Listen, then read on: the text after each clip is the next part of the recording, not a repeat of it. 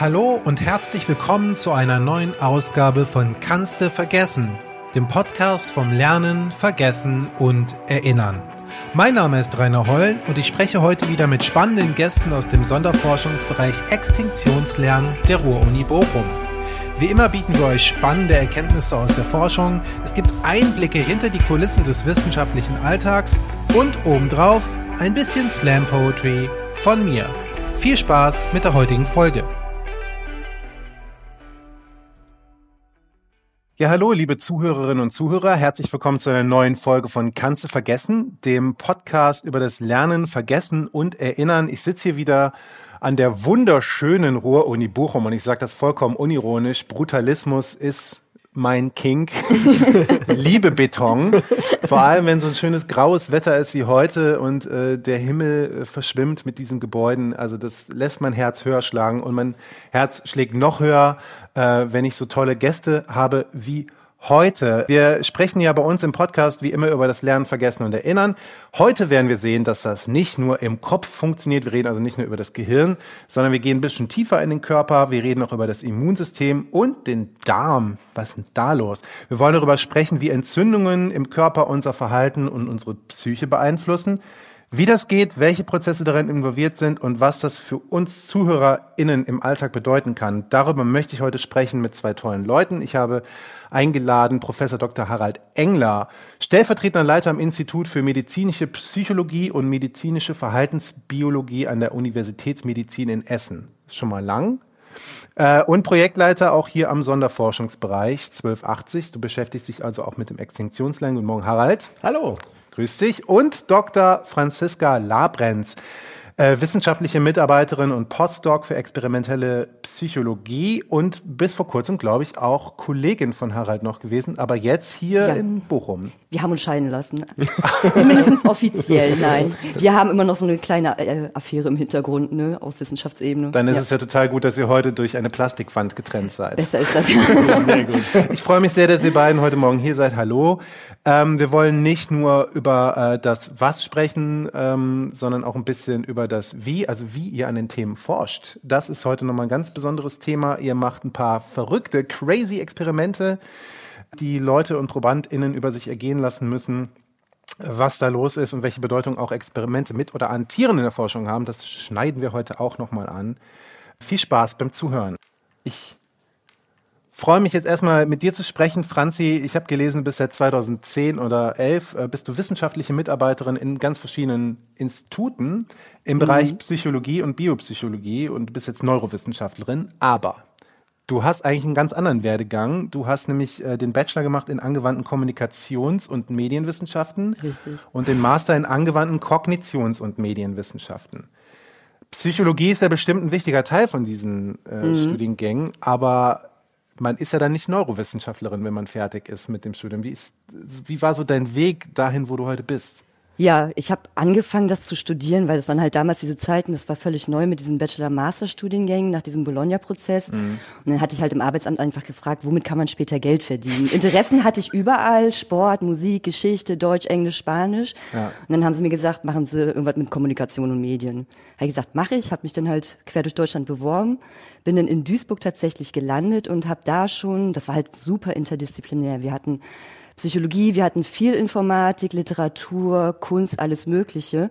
Und die Psychologie hat man dann so gemerkt, am Anfang schon super spannend, haben auch die ersten Experimente da in den Statistik äh, Seminaren auch mitgemacht und habe ich schon gemerkt, so, ach, das ist schon irgendwie cool, wie man halt mhm. Leute auch einfach so ein bisschen manipulieren kann, was man halt auch so rausziehen kann aus bestimmten Sachen, aus so einfachen Experimenten. Ja. Und habe da dann auch direkt den Master hinten ran gemacht. Das ist quasi der gleiche Studiengang, bloß halt als Master, der wurde dann irgendwann umbenannt. Mhm. Habe dann Psychologie als Schwerpunkt genommen und dann hatte ich das Glück, eine sehr nette Professorin hat mich dann irgendwie angesprochen, hat gemerkt, du hast so ein bisschen Interesse für die Neurowissenschaften. Und dann hatten wir das Hahn-Institut auf der Zeche Zollverein relativ neu. Dann hat sie gesagt, komm, ich nehme dich mal mit. Mhm. Und dann gucken wir uns das mal an. Und dann bin ich quasi so da reingerutscht, den Professor aus der Psychologie dann nochmal kennengelernt. Ja. Der suchte gerade eine studentische Hilfskraft, um ein paar Experimente da am MRT durchzuführen. Also ein bisschen auf wie immer so das Glück zur richtigen Zeit am richtigen Total, Ort zu sein. Ja. ja. Deswegen, dann bin ich da irgendwie reingerutscht, war ich dann auch studentische Hilfskraft, dann irgendwie mhm. geguckt, das ist super interessant, halt sich das Gehirn wirklich anzuschauen, obwohl man am Anfang natürlich nicht viel Ahnung hat, wie man ja. auch auswertet und so. Es war halt auch viel Selbstarbeit und irgendwie sich selbst die Dinge aneignen. Aber es hat so viel Spaß gemacht, dass ich gesagt habe, nee, das willst du unbedingt weitermachen und dann halt nochmal irgendwie eine Schippe drauflegen. Aber ja, da muss man äh, letztlich gar nicht Psychologie wirklich studiert haben, um dann äh, sich die Skills nach und nach drauf zu schaffen, in dem ja, Bereich arbeiten es, zu können. Man muss sich halt irgendwie trotzdem ziemlich reinhängen, weil es fehlt ja. halt viel. Wir hatten niemals Neuroanatomie, das musste ich mir halt irgendwie selbst beibiegen mhm. oder halt andere Sachen. Irgendwie die Auswertung hat uns auch keiner zeigen können. Es ist halt viel Eigeninitiative gewesen. Da gibt's aber kein, nicht so, da wird man nicht belächelt dann, oder? Gibt's keine Hierarchie? Doch, am Anfang schon. Als ich dann hier nach Bochum gekommen bin, ich habe dann hier meine Promotionsstelle angefangen, dann war das auch so, was hast du denn studiert? Hast du überhaupt Angst? ich muss auch immer sagen, ich bin kein richtiger Psychologe, ihr habt recht, ich bin halt Kognitionspsychologe. Aber dann halt die Expertise, die man über die Jahre mhm. aufbaut ne, und den ganzen Fundus, den man an Wissen hat, der hat dann nachher gebracht, dass ich jetzt mit voller Stolz sagen kann, jetzt bin ich Neurowissenschaftler. Ja, aber dann hast du dir ja selber quasi nochmal eine neue Edge äh, verpasst und ja. hast dir so einen Forschungsgegenstand besucht, der naja, eigentlich ist er gar nicht mehr so sehr ähm, edgy, muss man sagen. Spätestens äh, seit Julia Enders vor ein paar Jahren ihren ja. Megaseller äh, Darm mit Charme veröffentlicht hat, ist der Darm in aller Munde. Ist ein seltsamer Satz. Aber man redet so, man weiß so, okay, das ist anscheinend ein wichtiges Organ, über mhm. das wir noch nicht genug wissen. Wie bist du zum Darm gekommen und was forschst du? Dort? Ja, ich, äh, das war damals auch viel über Beziehungen. Ich habe hier in Bochum promoviert. Dann kam plötzlich aus Essen eine Anfrage an ONU. Er bräuchte halt einen, sie bräuchten halt einen Postdoc in Essen, der sich halt so ein bisschen auch mit Aufmerksamkeit beschäftigt. Und dann wurde ich eingeladen zum Vorstellungsgespräch, wurde angenommen und bin dann da gelandet. Also ich hatte vorher auch nicht wirklich was mit dem Thema zu tun. Ich mhm. habe halt Grundlagenforschung in der Aufmerksamkeit gemacht, habe dann die ersten Paper gelesen in Vorbereitung auf das Gespräch und dachte auch so, oh je was ist das denn? Hat mich aber, fand ich super spannend. Ich konnte mir auch direkt was vorstellen. Ne? Man kennt das ja aus seiner eigenen Geschichte oder aus den eigenen Erfahrungen, was so manche Dinge bedeuten. Und dann habe ich gesagt, ja, okay, das ist ein Thema, das finde ich super spannend. Es ist sehr anwendungsnah, mhm. sehr realitätsnah und äh, bin dann da quasi so reingerutscht und habe mich da dann in dieses Thema eingearbeitet. Und das hat gar nicht lange gebraucht tatsächlich, weil es gibt viele Beispiele aus dem Alltag, an denen man das sehr gut nachempfinden kann. Ja, ähm, was genau jetzt mit dem Darm? Also es geht ja bei dir auch ja. unter anderem um den viszeralen Schmerz. Also das genau, sind ja Dinge, denn, die so von innen ja. kommen. Also so die man sagt dann so Eingeweideschmerzen, also ja. wenn es dann halt so im Darm oder halt im Bauch einfach zieht, man kann es halt sehr schwer lokalisieren. Irgendwo ja. ist halt hier was in der Magen-Darm-Gegend, es blubbert irgendwie, es kneift irgendwie, man kann es aber nie wirklich sagen. Es ja. ist halt sehr diffus, es ist kein stechender Schmerz, aber irgendwas passiert da drin. Ne? Und das ist ja ein sehr unannehmendes Gefühl. Oder wenn man einen Stuhldrang auch zum Beispiel hat, ne? oder irgendwie plötzlich Durchfall bekommt oder so, und dann fragt man sich meistens, oh, warum denn jetzt schon wieder? Und es ist halt irgendwie gerade blöd, jetzt bist du unterwegs oder gerade vor einem Vorstellungsgespräch. Und dann fängt halt dieses braune Gewitter an, sich zu formieren und man denkt so, oh, oh. Das heißt, es ist jetzt eigentlich nicht so unbedingt das, nur das Pathologische, sondern dass wirklich irgendwas los ist, sondern dass unsere Psyche oder unser, ja. wie, wie wir uns gerade empfinden, äh, beeinflusst, wie wir uns dann wirklich auch fühlen unten. Mm, es Oder ist, ist es sogar andersrum, dass der Darm uns fühlen lässt? Ja, es ist halt psychosomatisch. Es ist halt meistens erst was Psychisches, dass man eine sehr stressige Situation erlebt. Der Darm reagiert darauf. Er ist halt sehr empfindlich. Mhm. Er reagiert dann halt mit Blubbern oder ne, dass sich dann irgendwas anderes da verkrampft. Und dann kommt das im Gehirn an und das Gehirn versucht ja dann irgendwie auszumachen, was passiert gerade? Vielleicht mhm. muss ich mir das merken, vielleicht ist es gerade irgendwie eine ganz kritische Situation, vielleicht auch irgendwie lebensgefährlich, mhm. dass ich das nächste Mal, wenn ich in so eine Situation gerate, halt direkt schon darauf reagieren kann, ah. dass man sich dann da rauszieht. Also evolutionär gesehen ja. hat es natürlich Gründe, wenn ich irgendeine Beere esse, irgendwie, die mir über den Weg läuft, dass ich die dann vielleicht irgendwie ausspucke, erbreche oder dass sie halt anders rauskommt, ja. evakuiert wird, dass ich halt für das nächste Mal weiß, Finger weg davon. Letztlich ist das ja vielleicht jetzt auch der Punkt, der doch wieder Kommunikationswissenschaften ist, weil da, was da ja passiert anscheinend mhm. äh, auf der, ich glaube, wie heißt es offiziell, Darm, die Darm Darmgehirnachse. Darmgehirnachse. Ja. Die Achse des Bösen. Ja, das äh, denke ich auch. dass da so wirklich, da wird, da wird ja viel hin und her geschickt und da wird ja, ja auf verschiedene Arten und Weise. Ich glaube, da werden wir später auch noch drüber reden, dass es ganz viel darum geht, wie kommuniziert wird mhm. im Körper.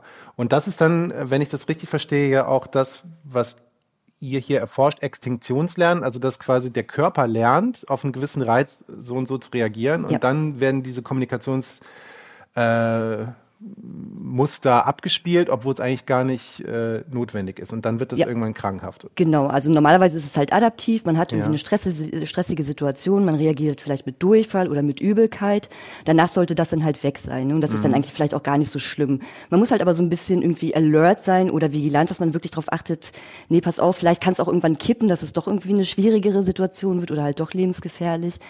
Aber dann hat man dieses Muster einmal gelernt und dann weiß das Gehirn, ach, das nächste Mal, wenn du Stress hast, vielleicht auch nur, weil du die Bahnen irgendwie gerade verpasst oder so, und dann denkst, mhm. oh nein, oh nein, da geht halt so eine Kaskade los. Ja. Und dann reagiert das Gehirn und denkt, ah, an den Darm irgendwie, Durchfall und das wird dann halt irgendwann so ein Teufelskreis. Dann wird halt jede minimal stressige Situation halt irgendwie schon mhm. so eine Katastrophe. Die Leute gehen halt auch irgendwann nicht mehr aus dem Haus. Ja. Das sind dann halt diese maladaptiven Prozesse, die losgehen. Das sind dann meistens diese Reizdarmpatienten, die wir dann auch gerne untersuchen, weil da ist das halt überhaupt keine körperliche Ursache mehr. Die haben das einmal gelernt. Krass. Ja. Dann werden die Symptome nimmt man dann meistens auch nicht ernst. Dann hat man vielleicht ein, zweimal die Woche irgendwie Durchfall oder ein bisschen Übelkeit. Das ist ja nichts, weswegen man zum Arzt geht. Ja. Dann sagt man, dann ist halt ein Stück Brot oder Zwieback. Aber da verselbstständigt sich das dann und die Leute fangen an zu vermeiden, die Situation zu vermeiden, auf Partys zu gehen. Ja. Und man denkt, dann ist keine Toilette da, dann fahre ich doch lieber mit dem Zug, weil da ist eine Toilette. Das ist eine krasse einschränkende Lebensqualität. Ja, also die haben teilweise, wenn sie es sehr chronisch haben, über Jahre gar keine Lebensqualität mehr. Ich finde das immer so ein bisschen, das ist ja so ein bisschen so ein, so ein mh, mm, leerer Begriff geworden, dass irgendwas psychosomatisch ist, äh, so von wegen Ärzte und Ärztinnen machen es sich leicht und schieben damit die, die Verantwortung zu, zu den Betroffenen ab. So, ja, mhm. du musst halt irgendwie klarkommen, mach eine Therapie, whatever. Ja. Also, aber das hört sich jetzt so an, als würdet ihr schon jetzt eher hier daran forschen, wie man wirklich da eben auch Extinktion betreiben kann, das äh, umzudrehen. Hab, mhm. Also entwickelst du da irgendwie auch äh, Therapieansätze oder wie, wie arbeitet ihr dann mit den Patientinnen? Wir sind momentan eher noch da dran, das sind dann auch die Kollegen, die machen das seit 30 Jahren, erstmal wirklich die Mechanismen zu verstehen. Was passiert denn wirklich auch im Lernen überhaupt? Mhm.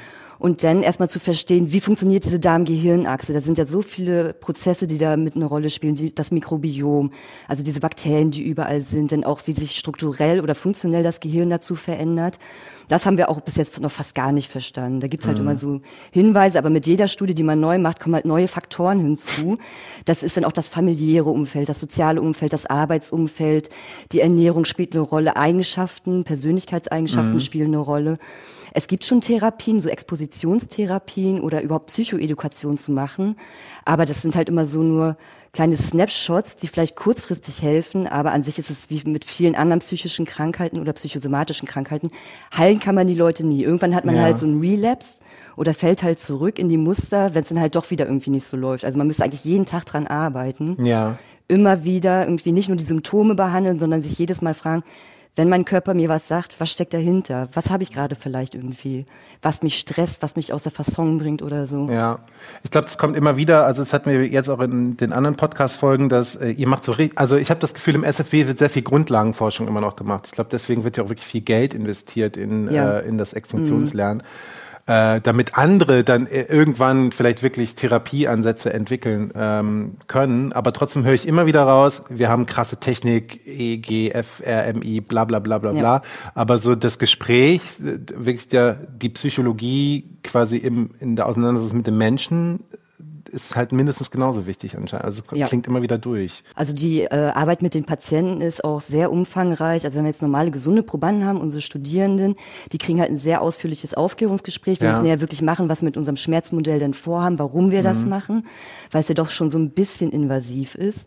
Aber mit den Patienten, die klagen ja dann auch tatsächlich irgendwie, wie schlecht es ihnen geht. Und da muss man halt wirklich denen das auch erstmal erklären, ja. was passiert da und wie können sie halt vielleicht auch im Alltag irgendwie so Entspannungstechniken ja. machen, dass sie das dann auch erstmal verstehen. Aber dass man es wirklich in so eine Therapieform packen kann, dass die auch wirklich jedem hilft, da ist halt auch jeder Patient dann wieder anders. Manchen mhm. hilft das, manchen gar nicht.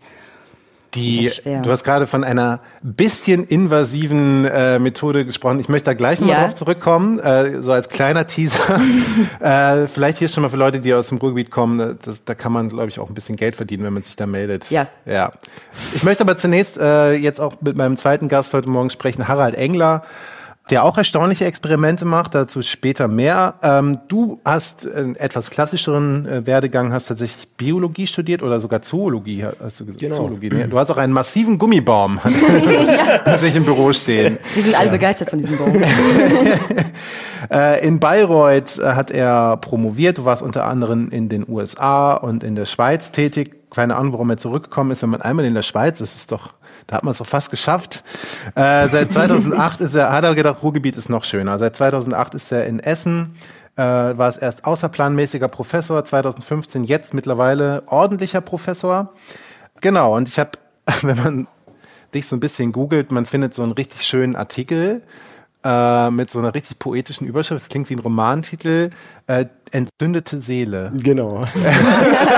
und dann denkt man, was ist los mit dem armen Mann? Aber dann denkt man, nee, nee, es geht nicht um deine Seele. Äh, du bist tatsächlich Professor für Verhaltensimmunbiologie und untersuchst die Auswirkungen von Entzündungen auf, auf den Menschen, vor allem auf die Psyche und das Verhalten. Erstmal ganz blöd gefragt, was ist denn überhaupt eine Entzündung? Weil ich denke einfach so, ich verletze mich, ich wasche das nicht, dann wird das irgendwie rot. Aber wie, wie ist eigentlich die Definition von einer Entzündung im Körper? Eine Entzündung ist eine ganz normale Reaktion des Körpers auf eine Verletzung oder eine Infektion und äh, ist im Grunde genommen eine Reaktion des Immunsystems. Da werden Botenstoffe des Immunsystems freigesetzt, die wiederum äh, Zellen des Immunsystems aktivieren, um dann eben Pathogene, die in die Wunde eingedrungen sind, bekämpfen zu können. Das heißt, im ersten Schritt ist es erstmal eigentlich so eine Koordination der Immunabwehr. Das hat erstmal noch gar nicht viel mit dem Gehirn zu tun. Aber diese Botenstoffe, die eben im Rahmen dieser Entzündungsreaktion freigesetzt werden, die, die äh, wirken eben nicht nur auf Immunzellen, sondern die können eben auch die Aktivität äh, von Neuronen im Gehirn mhm. beeinflussen. Das heißt, ähm, die sprechen im Grunde genommen unsere Neuronen und unser Immunsystem sprechen teilweise eine einheitliche Sprache. Also die können miteinander kommunizieren. Das mhm. ist jetzt nicht wie Englisch und Französisch, sondern äh, sowohl die Neuronen können äh, Substanzen produzieren, die wir klassischerweise dem Immunsystem verorten würden, also Immunbotenstoffe, mhm. genauso wie Immunzellen äh, auch Neurotransmitter, also Botenstoffe, die wir klassischerweise dem Nervensystem äh, zuordnen werden, ja. äh, bilden bilden können. Und eben aufgrund dieser geteilten Sprache sind sie miteinander in der Lage zu kommunizieren. Okay, kann man das äh, wirklich so also ich finde, also ich, das ist super interessant, dass hier erstmal auch wieder dieser Kommunikationsaspekt äh, wieder so eigentlich, also Kommunikationswissenschaft hier betreibt im Körper mit, äh, mit, mit Strom und Flüssigkeiten, genau. was da irgendwie passiert.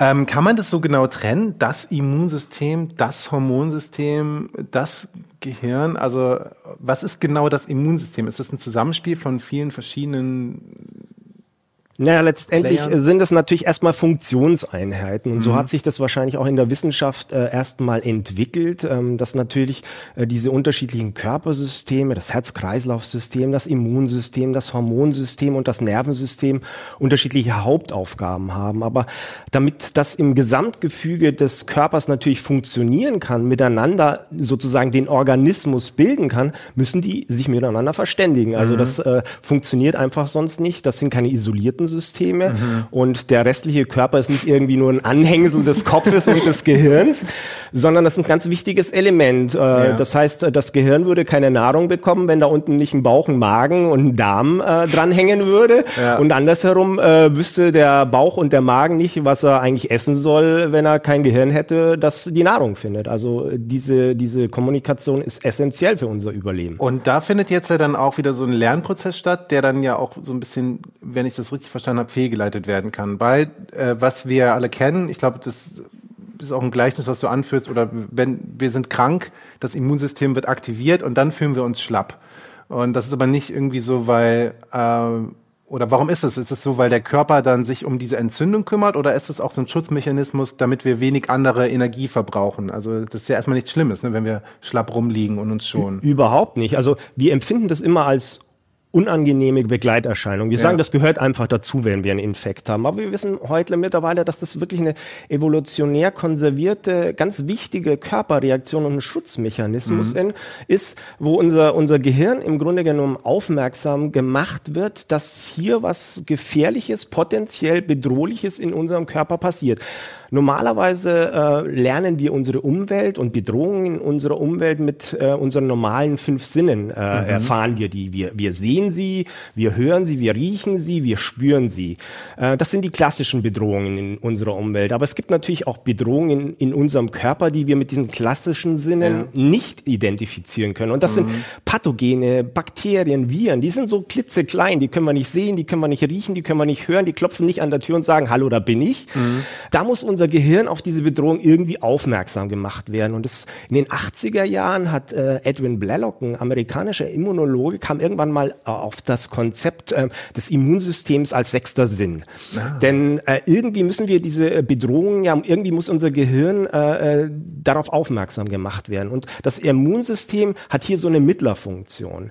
Wir haben auf unseren Immunzellen sogenannte Mustererkennungsrezeptoren. Und diese Mustererkennungsrezeptoren, die erkennen äh, Krankheitserreger unterschiedlicher Natur, Viren und Bakterien. Mhm. Und ähm, diese äh, äh, Immunzellen übersetzen dann letztendlich, nachdem sie diese Viren und Bakterien erkannt haben, diese Information in eine Sprache, die unser Gehirn versteht. Mhm. Äh, so wie das Auge ähm, Lichtreize äh, über biochemische Prozesse in Nervenimpulse umwandelt, so kann das Immunsystem sozusagen die Information, die irgendwie durch einen Krankheitserreger ja. kodiert wird, in eine Information fürs Gehirn als übersetzen, Dolmetscher als Dolmetscher fungieren, ja. genau, und kann dem Gehirn sagen, pass mal auf, da ist irgendwas in der Peripherie, da geht was ab, sei vorsichtig. Das ist ja eigentlich schon wieder so fast schon eine Achtsamkeitslehre, dass man nur weil es einem vermeintlich schlecht geht, dass es jetzt nicht unbedingt auf was Schlechtes ist, sondern dass man einfach sagt, das ist jetzt einfach, wie ich mich fühle, aber das hat ja seinen evolutionären, seine Bewandtnis einfach. Genau, wir sind halt in der heutigen Zeit sehr stark durch äh, Arbeit, Familie und andere Faktoren äh, äh unter Druck, dass wir ja. versuchen, diese, diese,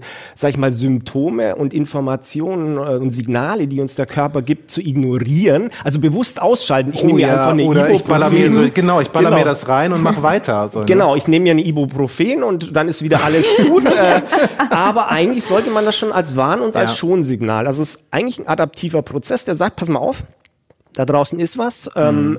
Immunprozesse brauchen auch Energie.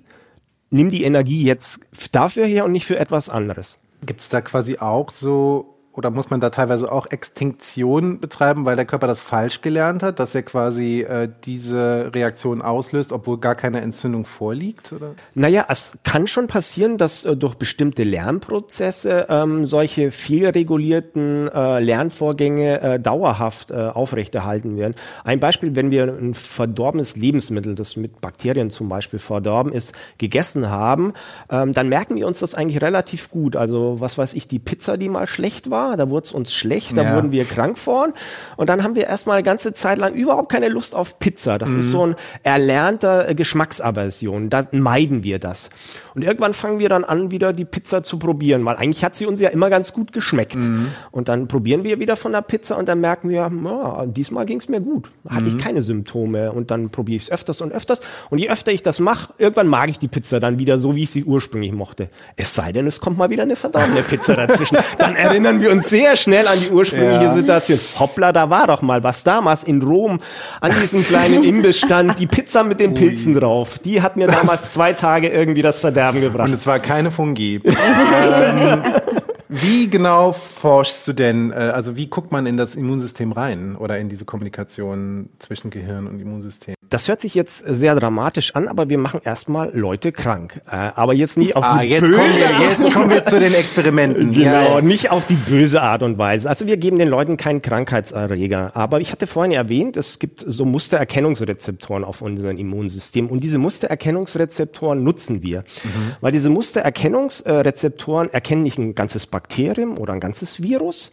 sondern die erkennen bestimmte Bestandteile, Bauteile aus einem Virus. Also was weiß ich, der Legostein mit den fünf Blöcken, mhm. das ist jetzt irgendwie ein Bestandteil aus äh, einem Bakterium und was weiß ich, der Legostein mit nur einem Block, das ist jetzt ein Bestandteil aus äh, zum Beispiel einem Virus. Und das erkennen unsere Immunzellen. Und was wir in unseren Versuchsansätzen machen, wir nehmen einen so einen ba Baustein aus Bakterien, in einer ganz geringen Konzentration, das nennt sich Endotoxin, Lipopolysaccharid, und injizieren das den gesunden äh, Probanden. Die sind natürlich darüber informiert, die wissen, was passiert.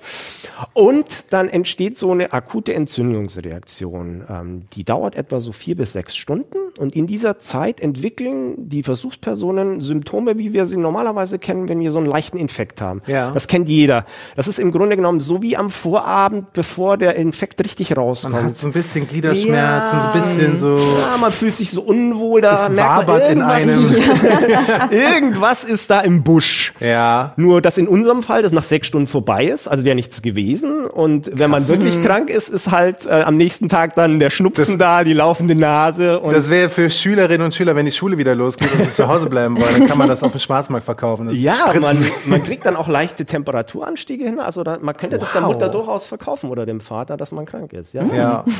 Aber und dann guckt ihr in die Leute rein, wenn die diese. Dann haben wir unterschiedlich an, wir gucken uns das Immunsystem an, weil wir wollen natürlich erstmal wissen, wie stark ist denn diese Re- äh, Immunreaktion. Die Leute reagieren da unterschiedlich stark. Manche Leute sind sensibler dafür, andere weniger sensibel. Äh, obwohl wir alle, äh, alle die gleiche Dosis bekommen. Dann gucken wir mittels funktioneller Bildgebung eben auch Veränderungen im Gehirn an, neuronale Veränderungen. Und wir äh, geben den Leuten auch Fragebögen zu ihrer Befindlichkeit. Äh, Wie ängstlich fühlst du dich? Wie ist deine Stimmung? Bist du gut drauf? Ähm, hättest du jetzt Spaß irgendwie äh, mit Freunden loszugehen? Nein! Würdest du gerne dich mit Ich will, Freunden es treffen? Genau, all die Dinge, Ja. äh, die eben auch in gewisser Weise verändert sind, äh, wenn wir uns äh, normalerweise krank fühlen, also wenn wir einen richtigen Infekt haben. Und das können wir eben auch bei unseren Versuchspersonen beobachten. Apropos so, es wabert in einem. Franzi, du machst jetzt auch äh, Experimente. Also ich glaube, ihr beiden seid so ein bisschen berüchtigt im SFB für eure. Ach, ich glaube Äh, ganz deutschlandweit. was genau, also wenn es jetzt um viszeralen Schmerz, also Mhm. es wird ja auch Schmerz oft simuliert, äh, mit die Leute kriegen Stromschläge, halten ihre Hand in sehr kaltes Wasser und so weiter. Wenn man jetzt das simulieren will, was du erforschst, geht das nicht. Nee, man muss es ja irgendwie ein ökologi ökologisch valides Modell tatsächlich haben. Ne? Also wenn wir jetzt mit Reizdarmpatienten arbeiten, die haben die halt im Viszeraltrakt oder im Gastrointestinaltrakt. Da hilft es jetzt den Leuten nicht, wenn ich denen einen Stromschlag auf die Hand gebe oder halt die in den Fuß piekse. Bei uns, äh, ich sag's mal ganz schonungslos, sind es rektale Distensionen. Das heißt, wir haben wirklich so einen Ballonkatheter, da ist halt irgendwie so ein Darmrohr, da ist ein Ballon dran angebracht. Und dann haben wir so ein Gerät, was halt automatisch bestimmte Drücke appliziert, indem halt so Luft in diesen Ballon eingelassen wird. Der, den, also der wird dann rektal eingeführt, den äh, Probanden oder den Patienten dann in dem Fall.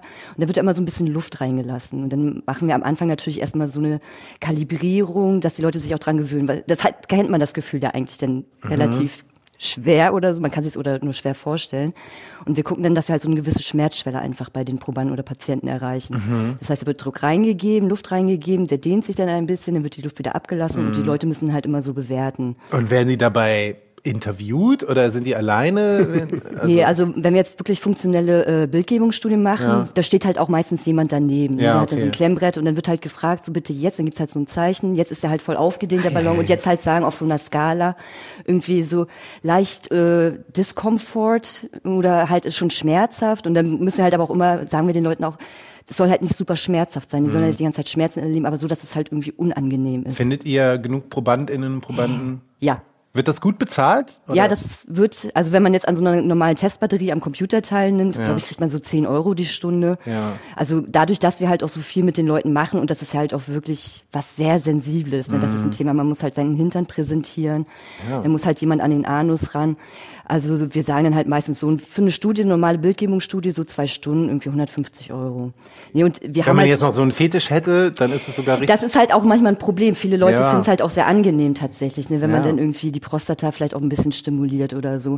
Aber wir arbeiten ja auch viel mit Medizinstudenten Ja. und für die ist es natürlich irgendwie sehr schön oder halt irgendwie eine gute Erfahrung auch einfach zu machen, was wie macht man Forschung oder wie sieht's da aus, wie fühlt sich sowas an? Das ist irgendwie auch eine reale Seite. Also Ja, halt, du kannst es nicht anders machen. So. Und, ihr ja. anscheinend auch. Ne? Ihr müsst die Leute krank machen. So. Also die kriegen wahrscheinlich auch gut bezahlt, aber Die bekommen Geld dafür, aber es muss man natürlich auch sagen, der Anreiz darf nicht das Geld sein. Ja. Also ähm, die Leute müssen schon auch eine intrinsische Motivation mitbringen. Das heißt, äh, die müssen ein Interesse dran haben. Auch bei uns melden sich viele Psychologie- und äh, Medizinstudierende einfach auch äh, wegen der Erfahrung selber. Wie fühlt sich das an, krank zu sein, mhm. ähm, weil um ein verständiger Arzt zu sein, äh, selbst wenn man die Krankheit nicht hat, ist es natürlich total wichtig zu wissen, wie geht's denn meinem Gegenüber. Wenn mir mein Patient irgendwelche Symptome berichtet, dann kann ich mich natürlich leichter hineinversetzen, mhm. wenn ich irgendwann zumindest mal ähnliche Symptome erfahren habe. Nun gut, beim Infekt ist das ja durchaus normal, das kennen wir von Kindesbeinen an, das hat jeder von uns schon mal gehabt. Ich glaube, gerade mit solchen Geschichten mit dem Darm, ähm,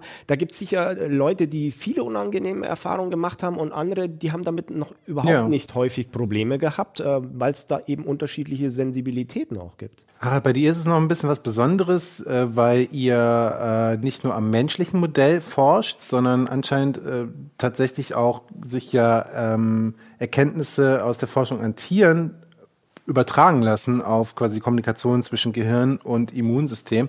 Jetzt im April ist äh, auch der Tag des Tierversuchs, der 23. April. Ich hatte eigentlich auch in der Vergangenheit immer den Impuls, einfach komplett natürlich das abzulehnen, Tierversuche, weil man das aber auch natürlich dann assoziiert mit äh, Tierversuchen in der Kosmetikindustrie oder sowas, was natürlich irgendwie Hanebüchen mittlerweile ist. Äh, realpolitisch muss man sagen, es gäbe wahrscheinlich kein Ibuprofen heute oder irgendwie so vieles nicht ohne die Maus, so der ja sehr viele auch wirklich dankbar sind. Ähm, also man muss da, glaube ich, so ein bisschen mehr abwägen. Was macht ihr denn äh, mit oder an Tieren? Genau, wir können nicht alle Fragen, äh, alle Fragestellungen beim Menschen beantworten. Also wir machen schon sehr viele äh, Studien und Untersuchungen beim Menschen, aber da sind natürlich unsere Möglichkeiten begrenzt, wenn wir ans Gehirn ran wollen. Wir mhm. haben einmal eine Studie gemacht, die war auch schon wieder relativ invasiv. Äh, da haben wir, um möglichst nah ans Gehirn ranzukommen, äh, von den Leuten Spinalflüssigkeit, das ist der Liquor, das ist die Flüssigkeit, die unser Gehirn umspült, sozusagen, mhm. über mehrere Zeitpunkte entnommen. Das kennt man, wenn man Untersuchungen am Hirnwasser, so nennt man das auch, macht. Da kann man auch Entzündungsmarker nachweisen. Und da haben wir so eine Studie gemacht, wo wir den Leuten wieder das Endotoxin gegeben haben und wollten dann wissen, wann kommt eigentlich dieses Entzündungssignal ja. im Gehirn an? Ja. Äh, und da sieht man, dass das ein bisschen verzögert ist im Vergleich zur Peripherie, draußen im Immunsystem. Irgendwann kommt das äh, Entzündungssignal im Gehirn auch an. Aber wir wissen natürlich nicht, was im Gehirn selbst äh, mit der Entzündung passiert. Und ähm, das können wir natürlich nicht beim Menschen untersuchen. Zumindest nicht mit den Techniken und mit den Möglichkeiten. Vielleicht wird sich das irgendwann mal in 20, 30 Jahren ändern. Ja, dass über künstliche Menschen, Intelligenzen vielleicht. Genau, oder, dass wir ja. beim Menschen viel tiefer rein, ohne, ohne invasiv zu werden, viel ja. tiefer ins Gehirn reingucken können. Momentan können wir das nicht. Das heißt, wenn wir molekulare Veränderungen auf Zellebene äh, verstehen wollen und auch äh, Leuten helfen wollen, mhm. ähm, dann müssen wir nach wie vor auf Tiermodelle zurückgreifen. Mhm. Und hier ist äh, ein Vorteil der Ansätze, die wir wählen, dass das Entzündungsmodell, äh, das wir beim Menschen verwenden, genauso und exakt genauso auch im Tiermodell funktioniert. Okay, krass. Ja. Das heißt, all das, was wir aus dem Tiermodell wissen, äh, können wir auf den Menschen übertragen.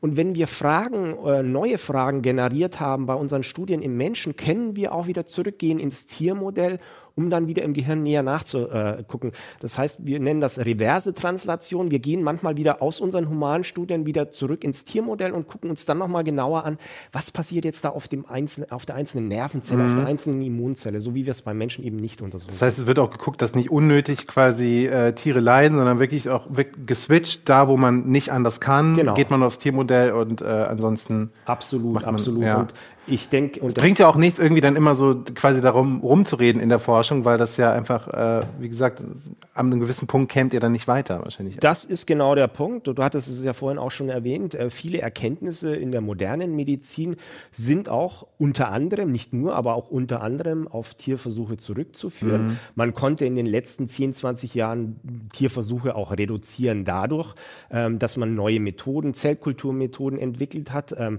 also auch darauf wird Wert Wert gelegt und wir als, als Wissenschaftler, die tierexperimentelle Studien machen, werden da sehr stark kontrolliert. Wir müssen mhm. bestimmte Qualifikation dafür erwerben. Wir werden regelmäßig äh, äh, sozusagen müssen Fortbildungen besuchen. Ähm, und wir sind auch dazu angehalten, dass wir neue alternative Methoden entwickeln, ja. ähm, um sozusagen ähm, Tierversuche zu reduzieren. Äh, aber man muss natürlich trotzdem sagen, in den letzten Jahren haben insgesamt Tierversuche zugenommen. Das liegt Ach, aber ein, einfach daran, dass wir so viele neue Fragen und so viele neue Erkrankungen auch haben. Die Leute werden immer älter und dadurch, dass die Leute älter werden, gibt es natürlich heute Erkrankungsbilder, die vor 100 Jahren vielleicht noch überhaupt nicht äh, relevant waren, weil die Leute einfach nicht so alt geworden sind. Krass, das ist ein spannendes Thema. Wir sind schon so ein bisschen über die Zeit drüber, aber es war mir wichtig, irgendwie da nochmal drüber zu reden. Jetzt ist ja, wie gesagt, am 23. Ähm, April der Tag des Tierversuchs. Ähm, es bleibt ein schwieriges Thema, finde ich Absolut. auch. Man kann natürlich auch im Privaten dann einfach auch gucken, dass man Kosmetikprodukte nur vegan kauft oder generell versucht, auf vegane Produkte auszuweichen. In der Forschung wird es immer schwieriger äh, oder schwierig bleiben, aber es ist ja gut zu wissen, dass es zumindest auch diese Tendenz gibt, Alternativen zu suchen. Ich danke euch beiden, dass ihr die Zeit gefunden habt, heute Morgen hierher zu kommen, an diesem grauen Morgen, obwohl die Sonne kommt ein bisschen raus. Ich hoffe, ähm, es war jetzt für euch äh, als frisch getrennte äh, Forscherinnen-Team äh, ähm, trotzdem ein schönes Zusammentreffen. Absolut. Ich freue mich jedes Mal, wenn ich Harald sehen darf. Ja, es ist ja auch eine große Familie. Absolut. Absolut. Ja. Wir werden auf ewig zusammenbleiben, ja. Gut. Wie immer, ähm, äh, liebe Zuhörerinnen und Zuhörer, jetzt am Ende von mir nochmal ein ganz kurzes Slam-Poem, in dem indem ich äh, das heute Gehörte in einem kleinen Gedicht zusammenfasse. Wir hören uns dann nächsten Monat wieder, im Monat Mai. Schaltet doch dann wieder ein. Danke, dass ihr zugehört habt und macht's gut. Bis dann. Ciao. Macht's gut, ihr beiden. Danke. Tschüss. Danke. Tschüss. Alles fließt. Von der Metaebene gesehen reden wir im Podcast immer über einen Austausch von Informationen. Darum geht es in unserer Forschung wohl letztlich auch immer um interne Kommunikation in uns drin. Also wie die Systeme in unserem Innern sich austauschen, lernen oder erinnern, sich gegenseitig warnen, pushen oder hemmen und manchmal auch falsche Signale aussenden. Zum Beispiel auf der Achse zwischen Darm und Gehirn. Das ist quasi unser körpereigenes internes Twitter. Da gibt es Fake News zu Stress und das führt hin und wieder zum berühmt und berüchtigten braunen Gewitter. Äh, ja, unser Kopf, unser Darm, sogar unser Hormonsystem, nichts davon existiert für sich alleine. Es ist alles mit allem am komplexesten vernetzt. Darum sind wir mehr als nur die Summe unserer Teile. Denn erst aus dem Zusammenspiel aller Elemente ergibt sich eine neue Perspektive, eine neue Dimension, so etwas wie ein sechster Sinn, der uns erkennen lässt, was sonst verborgen bliebe. Wollen wir wirklich verstehen, wie dieses Netzwerk funktioniert, wie das Gehirn mit dem Immunsystem kommuniziert, dann müssen wir alle Komponenten betrachten, ihre verschiedenen und auch die gemeinsamen Sprachen, wir sind lebendige Wesen, komplexe Systeme, die auf diversen Ebenen in Beziehung zu dem stehen, was wir mal erlebt haben und nun als gegeben sehen, doch das muss man wahrlich nicht einfach so hinnehmen, denn letztlich ist alles im Fluss. Und wir stehen nicht bloß daneben. Wir selbst sind ein Teil dieses gigantischen Stroms. Und dieser Strom, der nennt sich einfach das Leben.